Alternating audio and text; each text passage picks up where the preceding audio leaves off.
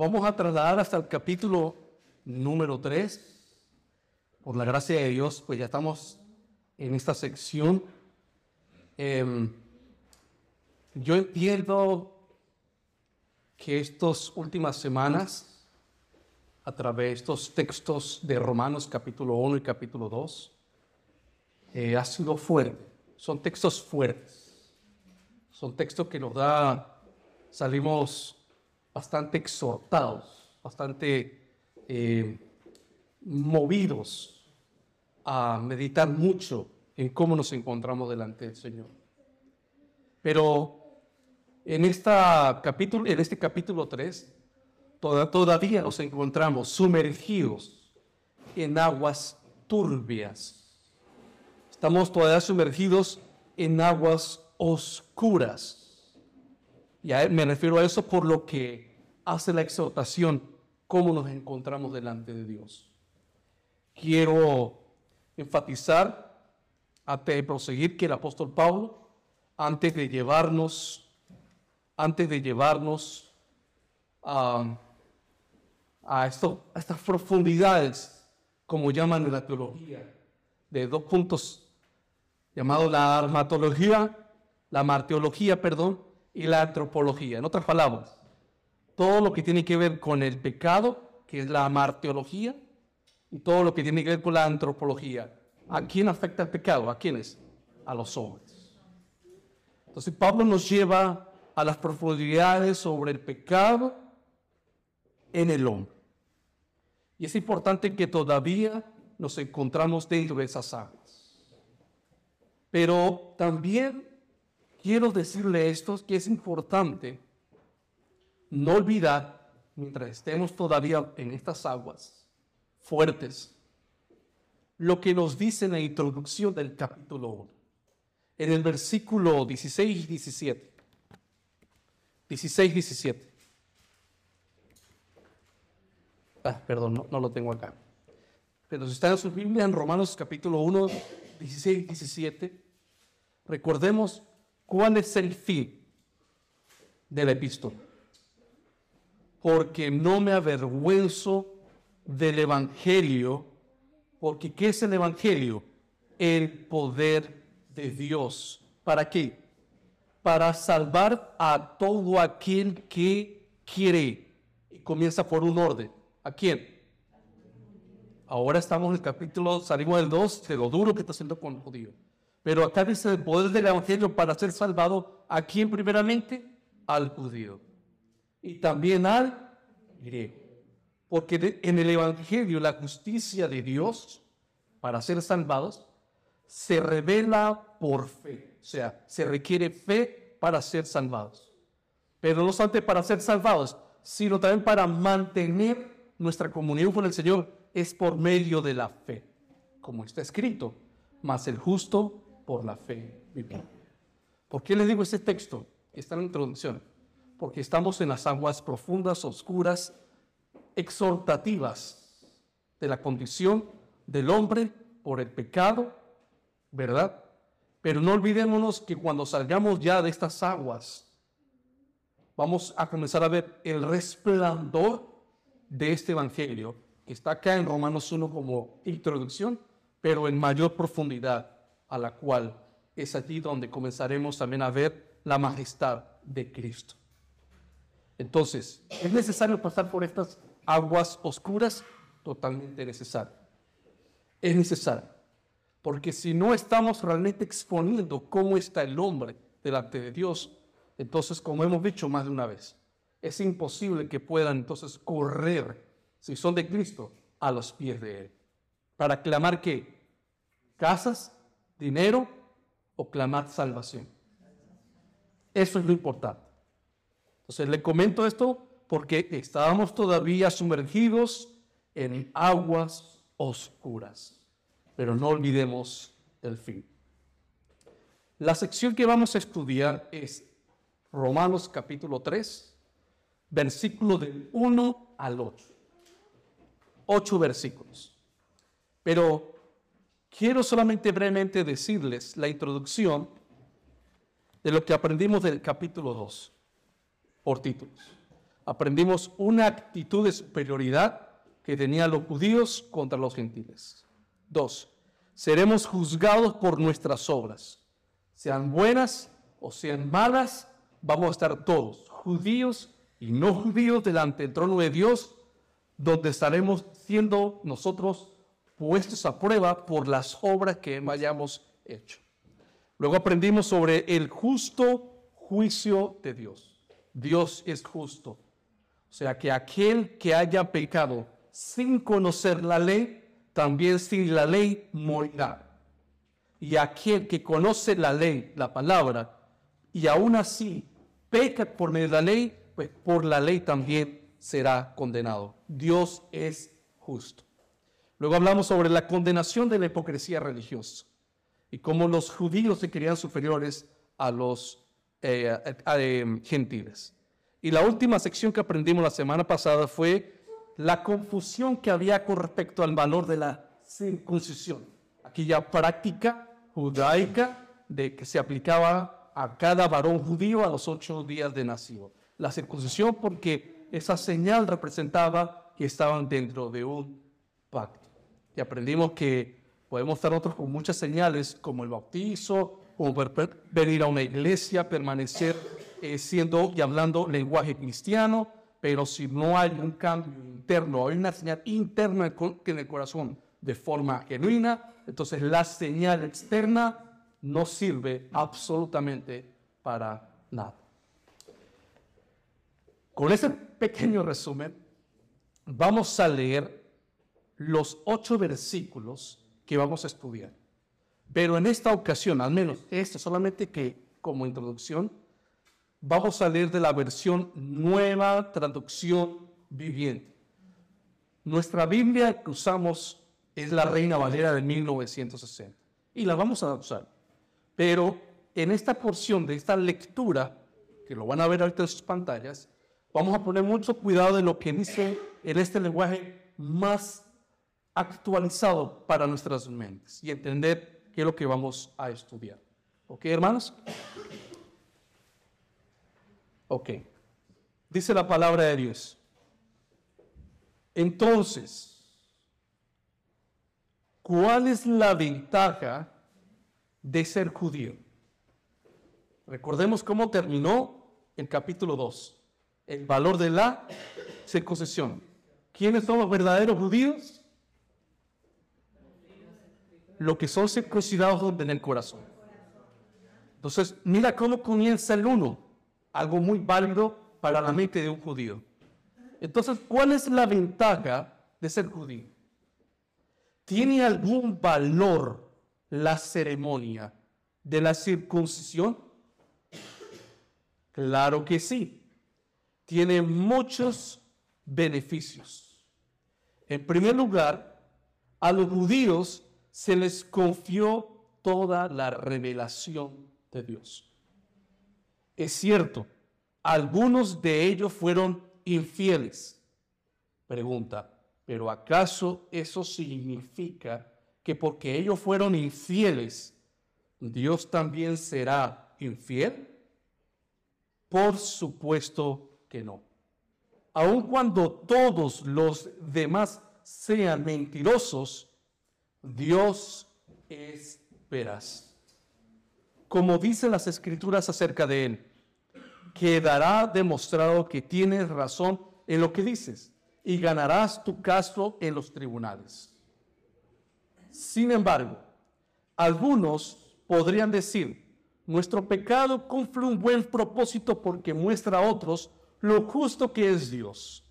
Pregunta, ¿no es injusto entonces que Dios nos castigue? Este no es más que un punto de vista humano. 6 de ninguna manera. Si Dios no fuera completamente justo, ¿cómo tendría autoridad para juzgar al mundo? Sin embargo, si alguien podría seguir argumentando, ¿por qué Dios me juzga como pecador si mi mentira realza su veracidad y le da más gloria a Él? Algunos incluso nos difaman asegurando que nosotros decimos cuanto más pecamos, mejor. Los que dicen tales cosas merecen ser condenados.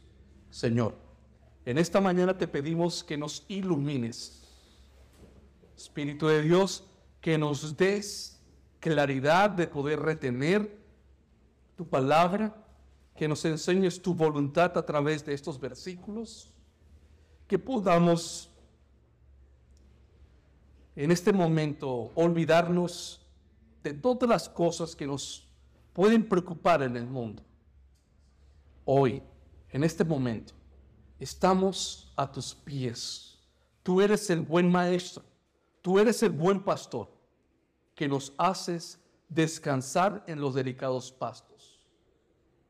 De tal manera que no hay un lugar mejor sobre la faz de la tierra en este momento que estar con nuestras Biblias abiertas, escuchando tu palabra ser predicada, dándote la gloria toda para ti, pero también buscando ese reposo del cual tu iglesia necesita.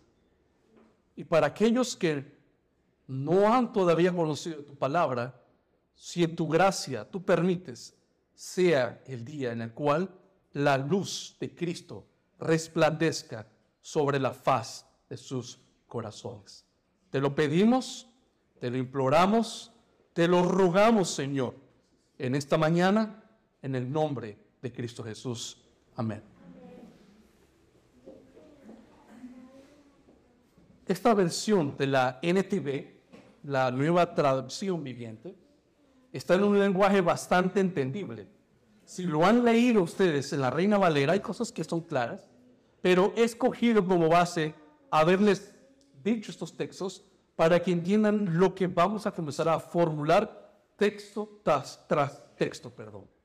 Y vamos a ver cómo el Señor nos va a guiar y vamos a salir edificados en la palabra.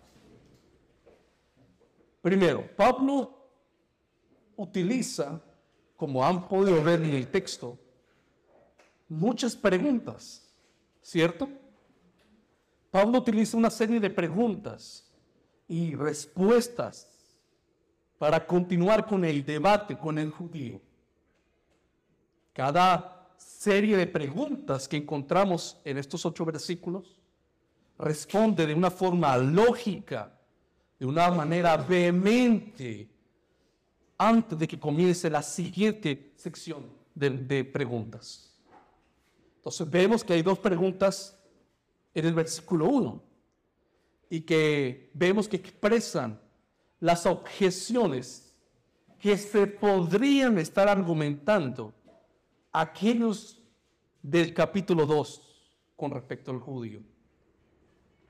Entonces, no es que se está diciendo de una manera literal que los judíos estaban respondiendo a Pablo con estas preguntas. Es una inferencia de que Pablo está usando preguntas retóricas con respuestas, que es lo que significa preguntas retóricas, obvias, que si fue Pablo tan claro de demostrarnos que la circuncisión externa, si no va acompañado con un cargo interno, no sirve para nada, entonces es muy lógico entender esa primera pregunta que encontramos en el versículo 1 del capítulo 3, ¿verdad hermanos?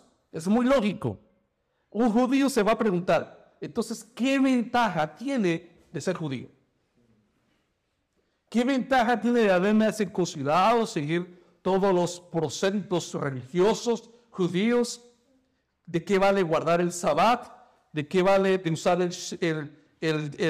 la túnica del shalit? Entonces es una pregunta retórica válida que es lo que Pablo va a contestar.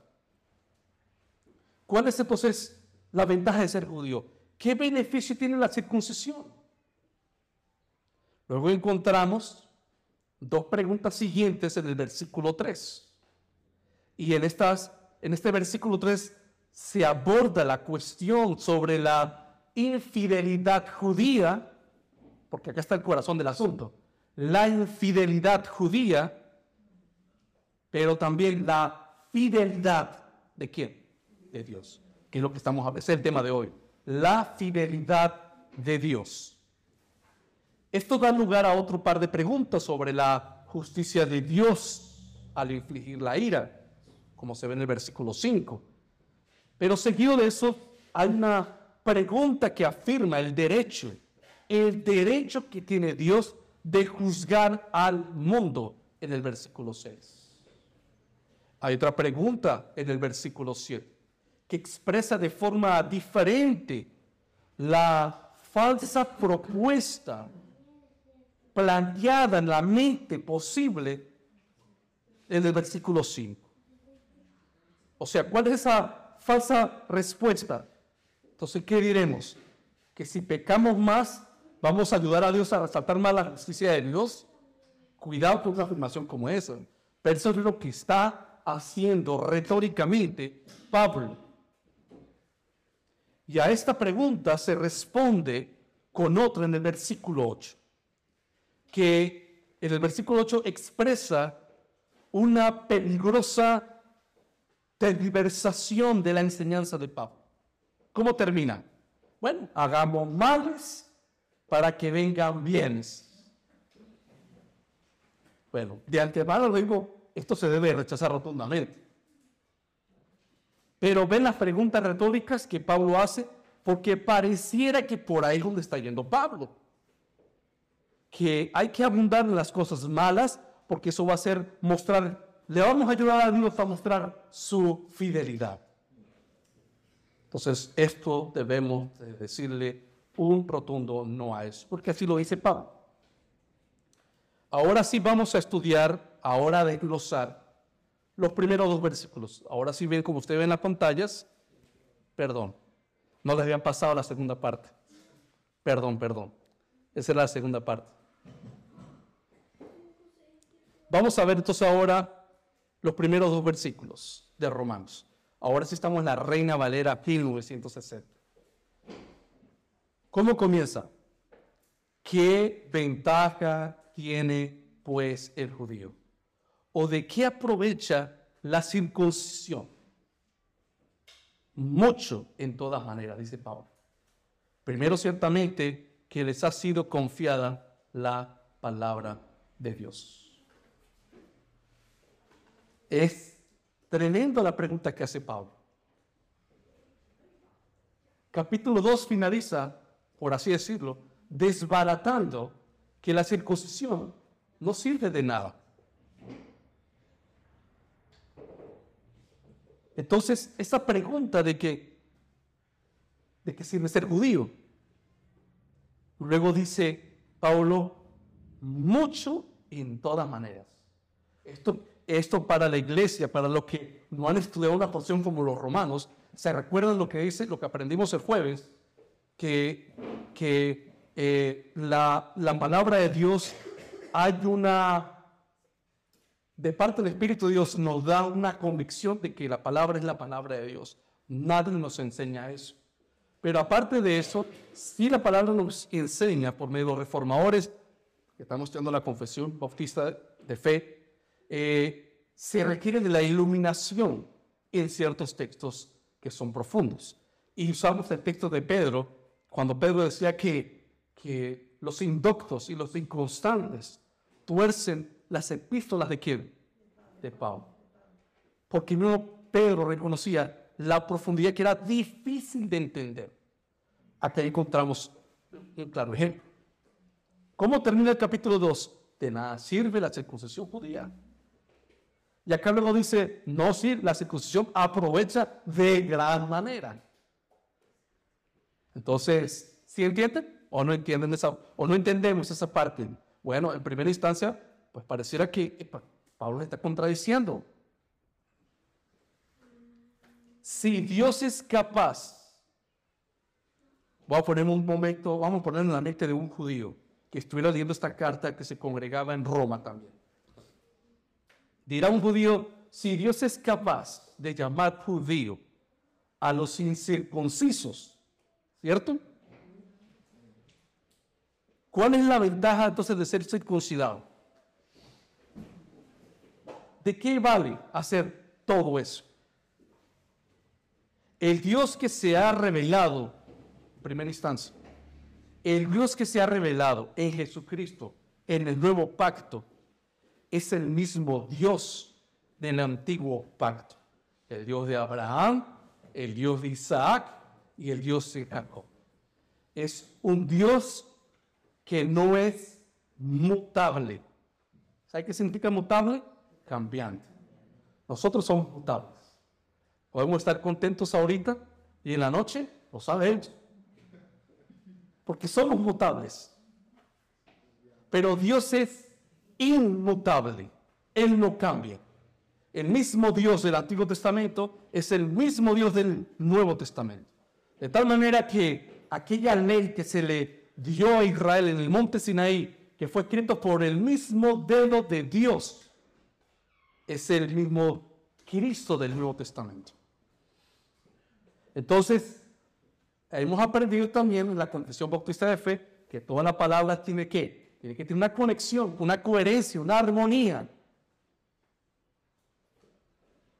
Entonces, Dios es inmutable, Él no cambia. Es lo que quiero decir primeramente. ¿En qué sentido la circuncisión tiene ventaja sobre los gentiles? ¿En qué sentido? El texto lo dice. El mismo versículo lo dice al final. ¿Qué dice? A los judíos se les fue confiado un mensaje para el mundo. En el Antiguo Testamento, todas las naciones gentiles, todas paganas, todas malas, todas perversas, todo era perverso. Dios por gracia escoge a Abraham. De Abraham nació una nación que es Israel. Dios los pone en un lugar estratégico del mundo del Medio Oriente, en un lugar que sabemos que las naciones del norte iban a pasar hacia el sur, tienen que pasar obligadamente por ahí, por donde está Israel, o las naciones del sur pasar hacia el norte, Israel tiene que ser lámpara para el mundo antiguo. Israel tiene que ser la luz. Israel era la nación que representaba a Jehová de los ejércitos en el Antiguo Testamento. ¿Estamos de acuerdo? A los judíos se les dio la palabra. A los judíos se les reveló quién era Dios. Entonces, ¿tenían ventaja? Sí tenían ventaja. A los judíos se les confirió no solamente las bendiciones del pacto mosaico, sino las responsabilidades que conllevaba ese pacto. ¿Cuáles eran las responsabilidades? Tenían que vivir de acuerdo al antiguo pacto y a los mandamientos. Si no vivían de acuerdo a ese pacto y mandamientos, iban a ser descartados por Dios. Entonces, a los judíos se les, se ha confiado un mensaje para el mundo. Es, nosotros, mis hermanos, no podemos tapar con el sol con un dedo, por así decirlo. Y ahora que nosotros como creyentes sabemos la posesión que tiene un creyente en Cristo Jesús, que ha sido circuncidado en el corazón, que somos judíos espirituales, eso es, eso es una realidad, está en la palabra de Dios. No podemos ignorar eso. Pero eso no quiere decir que nos vamos a volver orgullosos en que entonces por lo que hizo Israel quedó totalmente entonces en desdicha, quedaron en el olvido. Entonces todo lo que ellos han hecho con respecto a los mandatos del Antiguo Testamento, ¿cómo queda? Ahora, no era sencillamente cuestión de tener la ley. Dios le dio la ley, pero no era sencillamente tener la ley sino que a través de la ley de su vida, bajo la ley que Dios le dio, con sus palabras, con sus instrucciones que ellos tenían, debían de dárselo también para el mundo gentil. Ahora, dejamos esa porción hasta ahí porque eso lo vamos a ir conectando con el siguiente versículo para que vean la idea central. Romanos, próximo versículo esta siguiente pregunta. Pues, ¿qué si algunos de ellos han sido incrédulos? ¿De quién estamos hablando? ¿De quién? Judíos. Porque si algunos de ellos han sido incrédulos, perdón, pues ¿qué si alguno de ellos ha sido incrédulos? Su incredulidad habrá hecho nula la fidelidad de Dios. Es otra pregunta retórica. ¿Se entiende por qué Pablo la está formulando? O sea, entonces, si no vale la circuncisión, pero Pablo dice que sí vale de mucha manera. Entonces, pero el momento que Israel no cumplió su parte del pacto y fueron totalmente desgarrados, por así decirlo, entonces, ¿cómo queda? ¿Cómo queda el pacto? ¿Cómo queda la fidelidad de Dios? ¿Si ven la pregunta? Ahora, acá encontramos el punto central de la sección, como le dije primeramente. ¿De qué trata esto? De la infidelidad. De esto se trata el mensaje. La infidelidad de Israel y la fidelidad de Dios. La infidelidad de Israel no puede, no puede, atención, anular la fidelidad de Dios. La infidelidad de Israel no puede anular la fidelidad de Dios. Al contrario, la infidelidad de Israel sirve para resaltar la fidelidad de Dios. Ok, entonces, supongamos somos judíos. Ok, esto acá me está diciendo que como yo he transgredido la ley, supongamos, en el, en el, peor de los casos, ¿cuál es lo que ha demostrado un judío en desobedecer la ley? ¿Cuál es el mayor acto? ¿Sabe cuál es el mayor acto de un judío? El hecho de desobedecer la ley es no creer en el Mesías, en el prometido, en el que fue escrito desde el Antiguo Testamento. Ahora, para un judío podríamos decir esto. Ya va. Me está diciendo entonces que mientras que yo sea infiel a Dios, mientras yo sea infiel a Dios, esto sirve para hacer resaltar la fidelidad de Dios. Recordemos que Pablo nos está llevando primeramente, es, lógicamente que no es así, pero Pablo primeramente nos está llevando a pensar, a querer pensar que eso es, por las preguntas retóricas. Porque el judío va a pensar, ya va, yo, sí es verdad, nosotros hemos desobedecido, pero somos el pueblo de Dios. De tal manera que mi desobediencia tiene que dar un fruto positivo. Y el fruto positivo, digo, ya lo veo, lo entiendo, Pablo. El fruto positivo es que estamos entonces estamos ayudando a Dios a, que, a demostrar que Él es fiel. Con mi desobediencia, yo, demuestro que Dios es fiel. Le doy gloria a Dios porque Él es fiel. Ahora, queremos resaltar la forma como Pablo describe, primeramente, esa palabra de algunos. ¿La ven en el texto? Algunos. ¿Qué significa algunos? Como si fueran pocos. Pero no necesariamente en las cartas paulinas, esos algunos necesariamente significa pocos. A veces significa que es mayoritarios.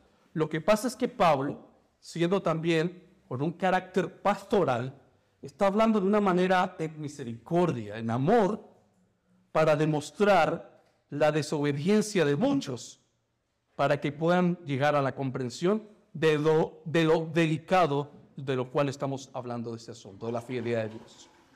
Quiero dar un ejemplo para decirles que si algunos en realidad significan muchos. Primera de Corintios, capítulo 10. Este texto que es Pablo escribiendo a la iglesia de los Corintios, le está hablando, Pablo, supongamos yo soy Pablo, esos son los Corintios. Pablo le está diciendo todo lo que ustedes han leído del Antiguo Testamento, de Israel en el desierto, la desobediencia, el agua abierto, querían comida, no le daba el maná, luego ya no querían el maná, querían codornices, luego no querían codornices, todo era una exigencia, todo era una quejadera, ¿verdad? Bueno, Pablo usa eso, eso lo que pasó en el desierto, para dárselo a la iglesia para que no cometamos el mismo problema o el mismo error de los judíos del desierto. Ese es el contexto que le doy. Mira lo que es el texto. Ni seáis idólatras, como, como quién dice, como algunos de ellos. Como según está escrito, se sentó el pueblo a comer y a beber y se levantó a jugar. 8. Luego que dice, ni forniquemos como, ¿como quién? Como algunos de ellos que fornicaron. Acá viene la respuesta. y cayeron en un día 23 mil.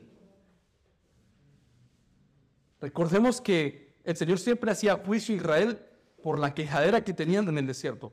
Tanto dejando de un ejemplo. En un solo día, ¿cuántos cayeron? Esos son algunos. Hermanos, para ese momento de la historia, eh, la población de Israel en ese momento, eso es mucha gente. Y está solamente dando la, está dando la, el ejemplo con lo que pasó un día. Y cayeron un día 23 mil. Ni tentemos al Señor como también algunos de ellos le tentaron. Recuerden que también ahí se produjo en la primera guerra civil, porque uno quería seguir el Cerro de Oro, Moisés dijo los 500 con Jehová, bueno, ahí se produjo una división, ocurrió la primera guerra civil, los del Señor mandaron a matar a los que se habían desobedecido, otra masacre, etcétera, etcétera. El punto es el lenguaje, el tipo de palabras que Pablo usa para hablar con respecto a estos algunos, que no son necesariamente pocos, son muchos. Recordemos lo que dice en Romanos capítulo 9, donde nos dice que no todos los que descienden de Israel, que son muchos, no todos son israelitas. Recordemos también que en el aposento alto, cuando estaban todos asustados, escondidos, ¿cuántos habían reunidos en ese momento del aposento alto? En ese momento son 120. En lo demás de Israel no creían. Después de la primera predicación de, Pedro, hay una conversión masiva de 3.000. Pero eso ni siquiera es mucho comparado al resto de la población de Israel. El punto entonces, me entenderán que esos algunos realmente son muchos. Eso no quiere decir que hoy en día, para aplicarlo, que la gran cantidad de los que son llamados étnicamente judíos, la gran mayoría, realmente la gran mayoría, no creen en Jesús. Incluso entre los judíos se dividen en dos grupos. Están los judíos seculares, no tienen ningún tipo de conexión con la parte de la ley de Moisés, nada. Y están los judíos ortodoxos, aquellos que se visten de negro, talit, todas esas cosas. Si tú vas ahorita a Israel y predicas de Cristo, siempre va a haber un sabor amargo, porque no es normal hablar de Cristo, incluso hoy en día en Israel es algo que se ve con mucho cuidado. Si tú le preguntas a un judío quién es Jesús, incluso tienen cuidado de expresar en sus palabras quién es Jesús, porque no creen en él. Entonces, esos algunos son muchos, muchos. Ahora, encontramos en 2 de Timoteo 2.13, en 2 de Timoteo 2.13, lo que dice el texto como una referencia cruzada de lo que encontramos en la declaración de Pablo que hace en Romanos capítulo 3. Palabra fiel es esta. Si somos muertos con Él, también viviremos con Él. Correcto. Si sufrimos, también reinaremos con Él. Si le negaremos, Él también nos negará. Entonces, antes de proseguir al versículo 13, es importante de ir sacando de nuestras mentes el pensar lo que Pablo está formulando en el versículo número 1 y 2, de que entonces de qué sirve ser judío. Pablo dice, no, de mucha manera. A ellos se les cumplió la palabra. Podemos llegar a suponer que todavía Israel étnico hoy en día se ellos. Cuidado con eso. Cuidado con eso. Porque el texto acá nos dice que si le negamos al Señor, Él también nos negará. 13. Si fuéramos infieles, si ven esa parte, si fuéramos infieles, como dice Romanos, el texto que estamos leyendo, Él permanece fiel. ¿Por qué Él permanece fiel? Porque Él no se puede negar a sí mismo. En Él no hay mentira, en Él no hay nada de pecado. Él es incorruptible, Él es, está fuera y ajeno de todo lo que hace el hombre, que es totalmente lo contrario. Entonces la fidelidad de Dios se proclama ampliamente en toda la escritura. Se experimenta en el orden creado, en su especial compromiso con el bienestar de su pueblo elegido. Por ejemplo, Salmo 33, 4. porque recta es la palabra de Jehová y todas sus obras son hechas con fidelidad. Lamentaciones 3:23. Nuevas son cada mañana. Grande es tu fidelidad. Primera de Corintios 1:9. Fiel es Dios, por el cual fuiste llamados a la comunión con su Hijo Jesucristo, nuestro Señor. Fiel es Dios. Y Primera de Corintios 10:3.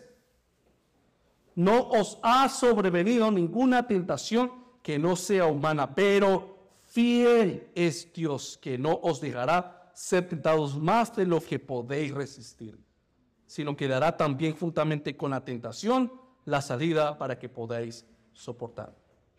Entonces, siguiente texto, para que vaya viendo esta armonía y lo vayan entendiendo. ¿Qué dice el 4? Entonces, vamos a hacer las cosas mal para que la fidelidad de Dios se muestre? Eh, dice el texto, de ninguna manera. Antes bien, sea Dios veraz y todo hombre mentiroso, como está escrito, estás dando una cita del Antiguo Testamento, para que seáis justificados en tus palabras y pensas cuando fueres juzgado. ¿Qué quiere decir eso? Romanos capítulo 3, versículo 4. ¿Qué significa?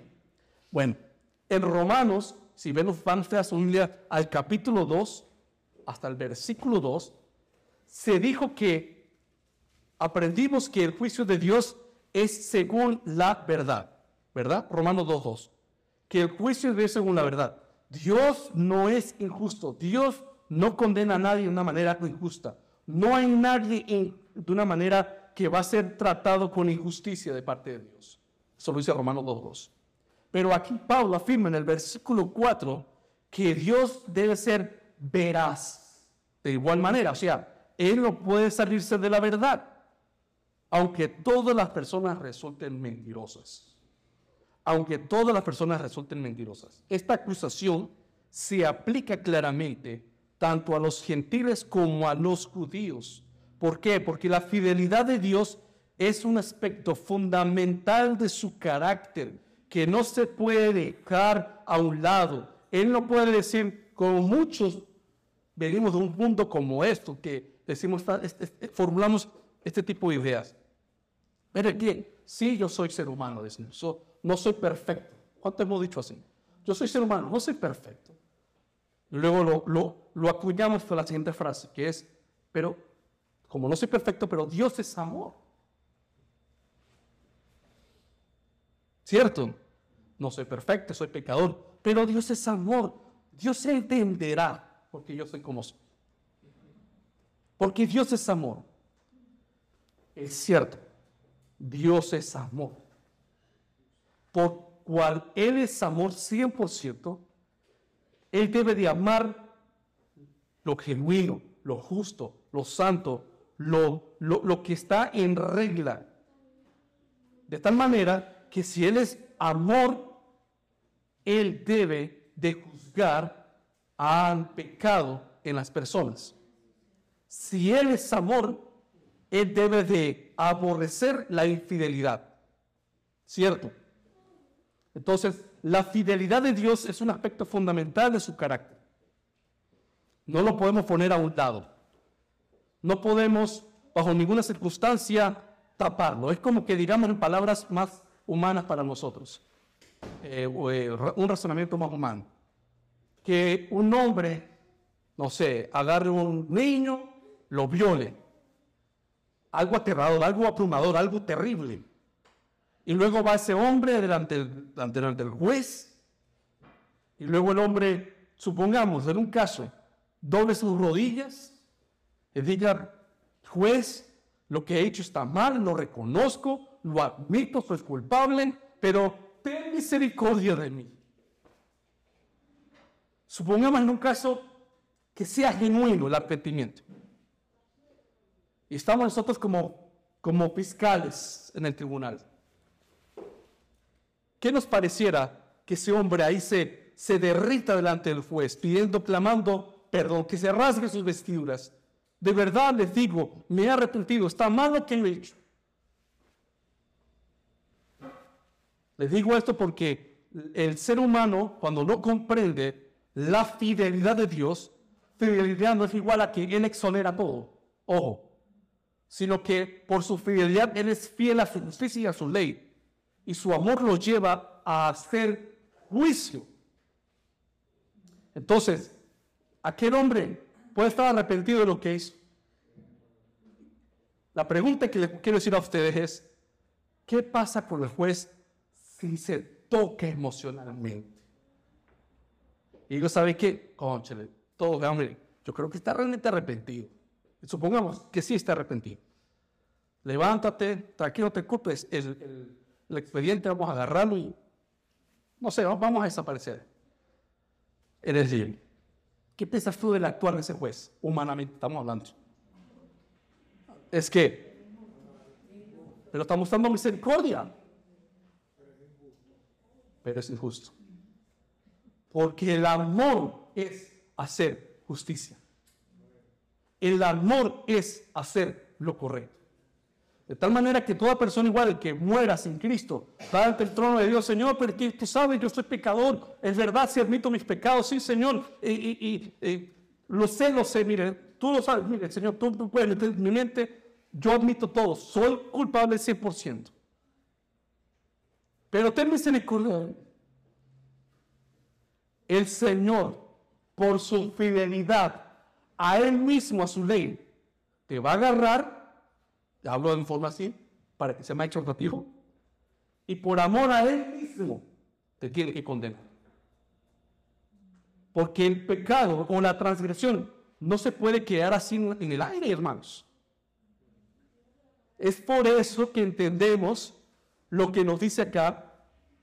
La pregunta de Pablo es que la infidelidad de Israel no era de que voy a ser más infiel para mostrar más la fidelidad. No, mientras que tú eres más infiel, sí, vas a mostrar la fidelidad, pero la fidelidad de Él hacia Él mismo, de lo que quién es Dios. Y mientras más infiel soy, Él muestra más fidelidad en, que, en llevarme a la condenación, si no hay aquel abrazo que encontramos a partir del capítulo 4. Si se dan cuenta por qué todavía estamos sumergidos en aguas oscuras, esto no es el final del Evangelio. Estamos iniciando el tema del Evangelio con la culpabilidad del hombre. Entonces la fidelidad de Dios es un aspecto fundamental, pero Él no puede decir, conche, sí, el borrachito, eh, metas en presa. Porque en nuestros pueblos, en nuestras ciudades, en nuestras culturas, en nuestras tradiciones religiosas pasadas, el borracho al final que muere es buena gente. El fornicario que muere es buena gente. Todo el mundo es buena gente. Bueno, la palabra enseña que no hay nadie bueno, no hay nadie justo, no hay nadie que haga lo correcto, no hay nadie que busque lo bueno. Todos son pervertidos, todos nosotros. Esa es la realidad del Evangelio.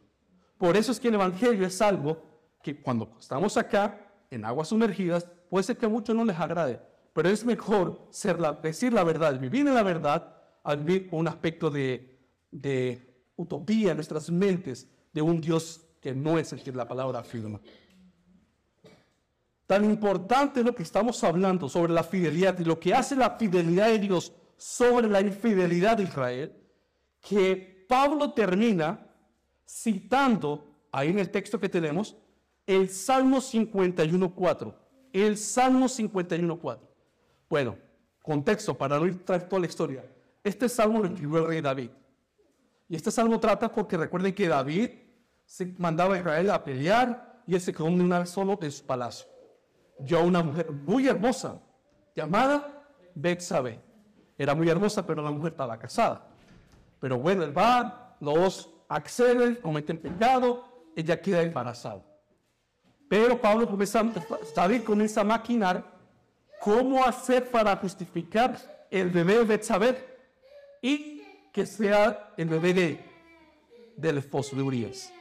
Sabemos que a Urias lo trae el rey David. Trae a Urias, le da de comida, lo emborracha, luego dice, vete para tu casa, ve, acuéstate con tu esposa.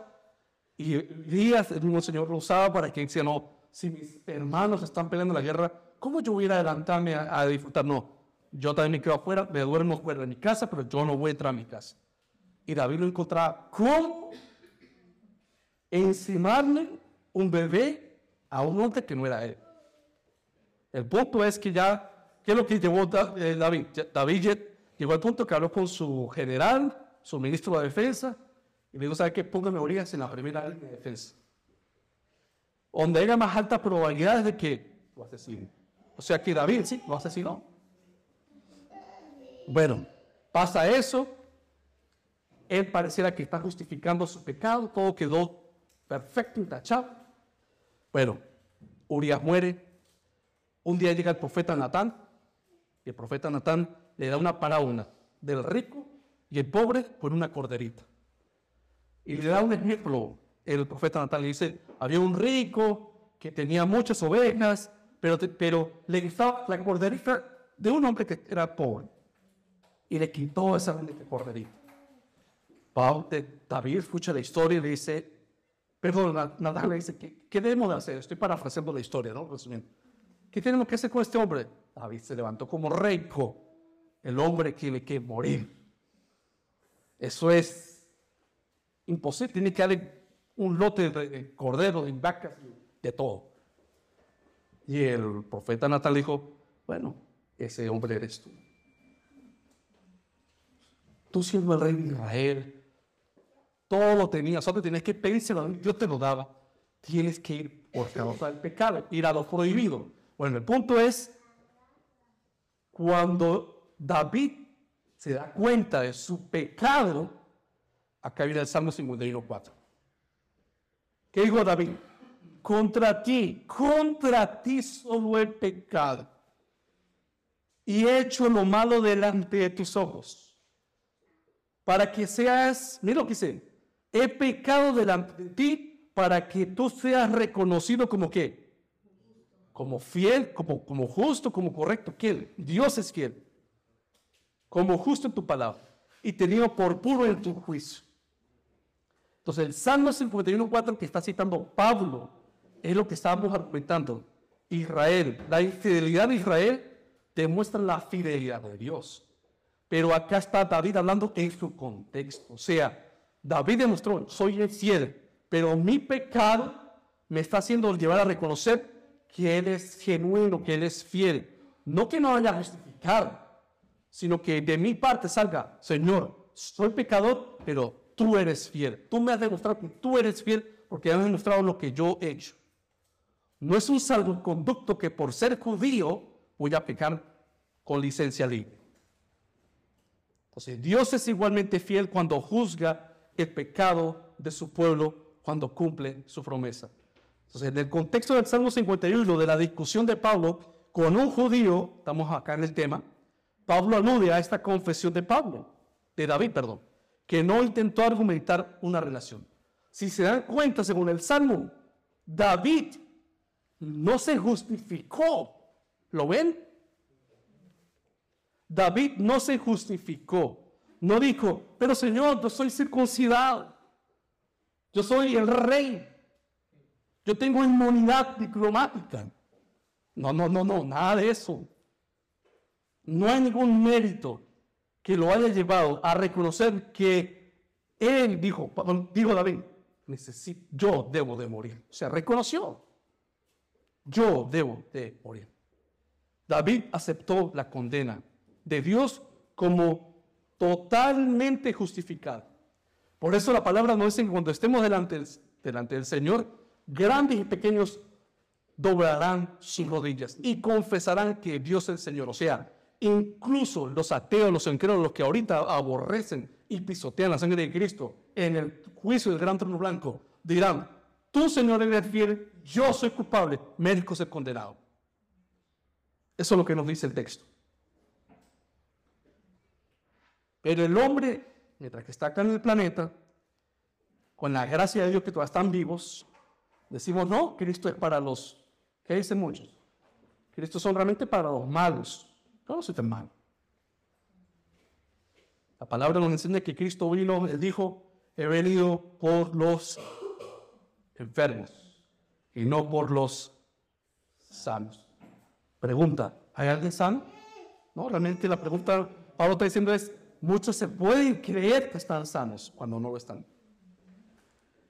Si el hombre entiende, por la gracia de Dios, vamos a una hipótesis, si el mundo ahorita entendiera, por la gracia de Dios, que le diera comprendimiento que están mal delante de Dios, las iglesias estuvieran arremotadas, hermanos.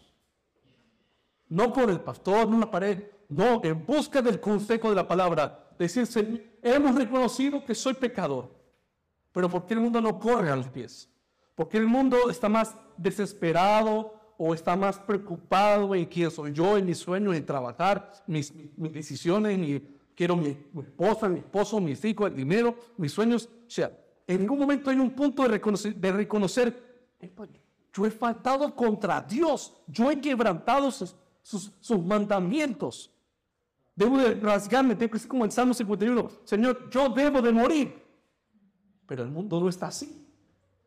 ¿Quiénes son los que están con ese tipo de, conciencia? Son los creyentes. Los que han reconocido, los que han llegado postrándose de que, ¿saben qué? Soy un miserable. Eso es.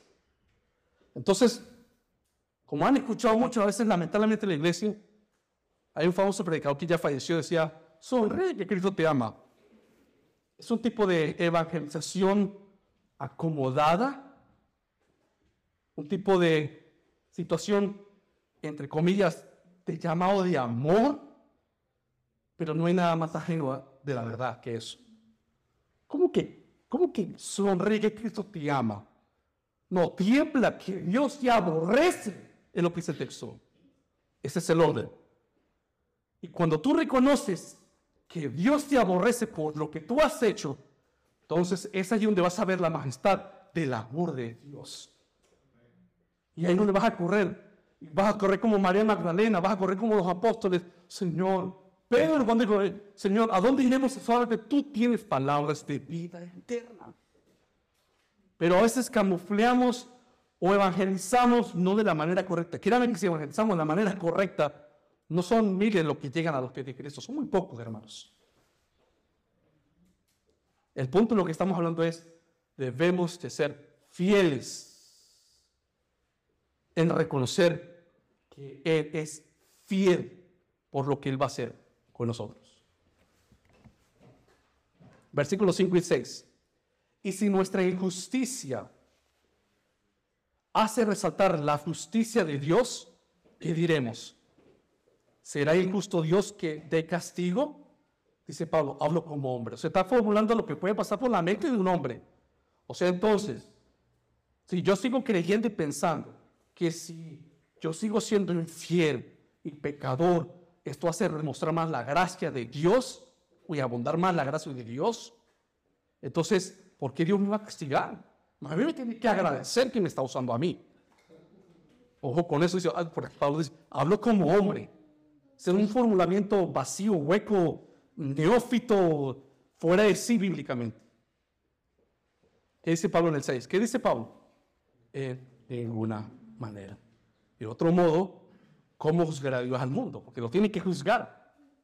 ¿Y cómo lo va a juzgar? Por su fidelidad.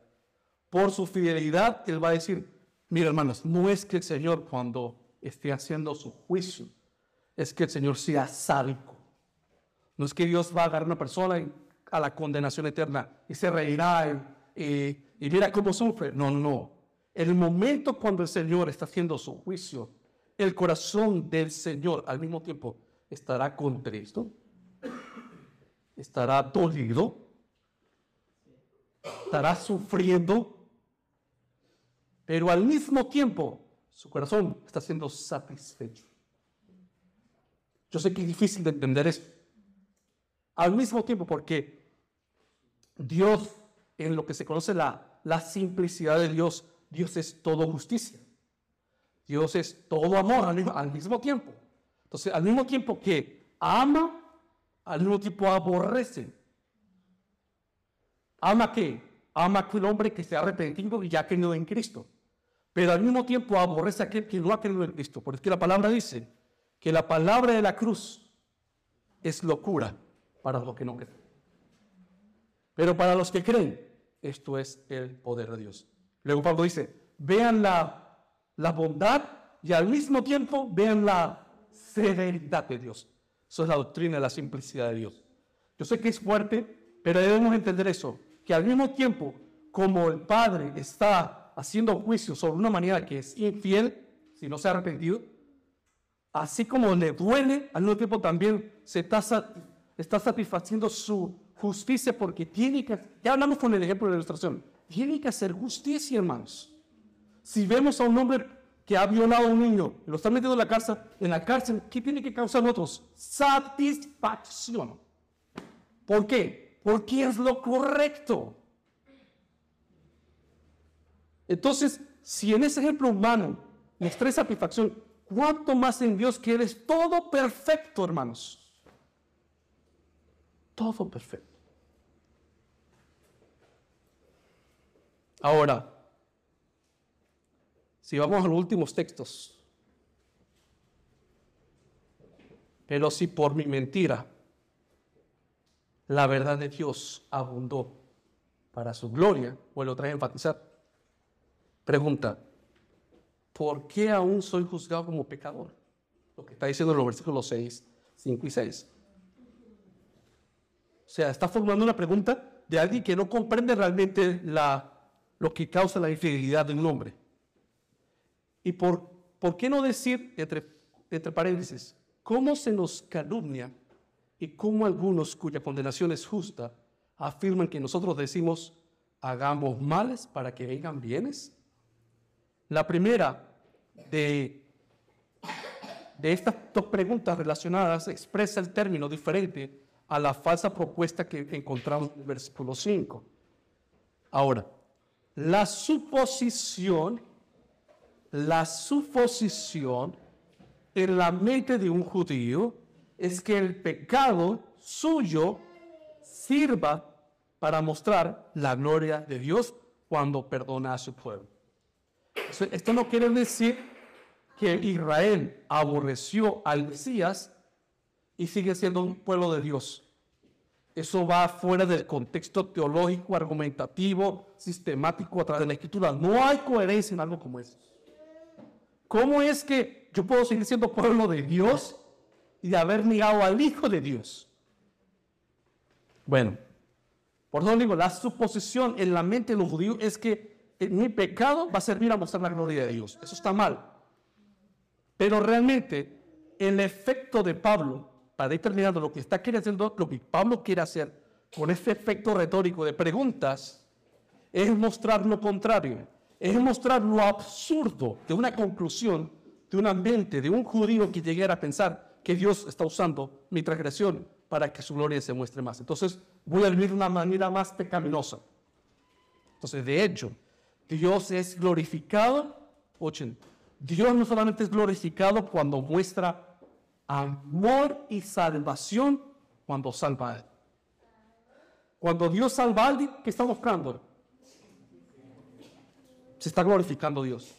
Ojo, pero Dios también es glorificado cuando manifiesta la fidelidad de su juzgamiento. O sea, Dios es glorificado como Dios todo santo cuando Él salva.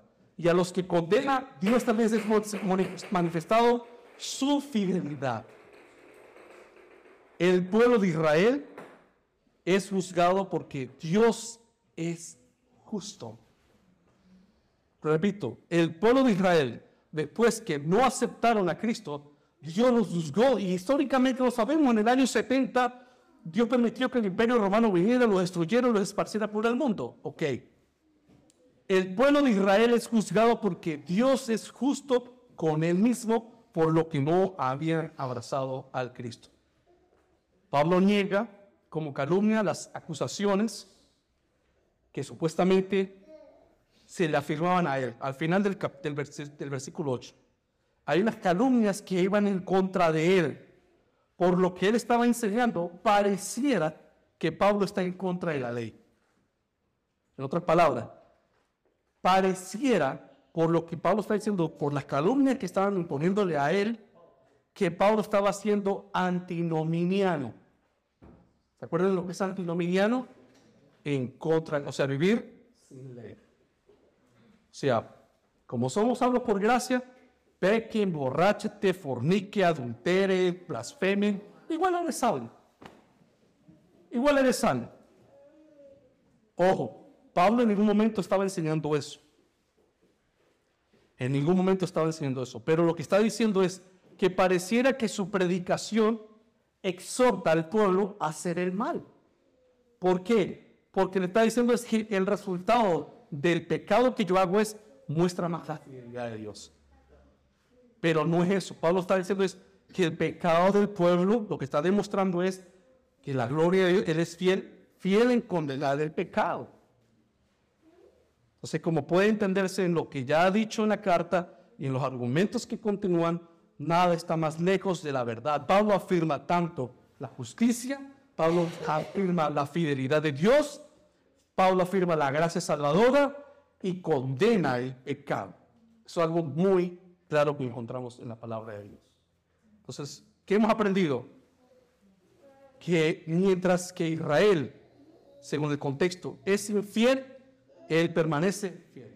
Aplicativo para nosotros, que aunque yo como cristiano me digo, soy infiel a la palabra de Dios, no significa que Él igual terminará salvándome. Si soy infiel, si soy hipócrita, si no realmente hay un cambio interno, si no soy circuncidado en el corazón, entonces la fidelidad de Dios, por más que me ame, me tiene que condenar. Al final, todo es por la fidelidad de Dios. Entonces, pareciera humanamente que diríamos, Dios, ¿cómo va a mandar a la condenación eterna? ¿Han escuchado eso? No, no, es que Dios es amor. Vuelvo, vuelvo a enfatizar. Dios es amor. ¿Cómo Dios puede condenar a alguien si Dios es amor? Dios es amor. Y pensamos que porque cuando Dios hace su justicia, el hombre en su, condición caída piensa, eso no me parece, no me suena, no me hace clic como lógico. Me parece que es injusto. ¿Y sabe por qué a veces nos parece, nos corre por la mente que es injusto que Dios condene a alguien? Pensamos porque creemos que el hombre es bueno. Ahí termina todo. Si creemos que Dios necesita salvar a alguien porque pensamos que el hombre necesita, es, perdón, que es bueno y merece la salvación. No, hermano. Dios no es nada injusto. Él es fiel y Él es fiel a lo que la palabra dice. Entonces, su palabra, a los que son salvados, a Él sea la gloria y honra, y a los que son perdidos, también es la gloria y la honra a su santo nombre.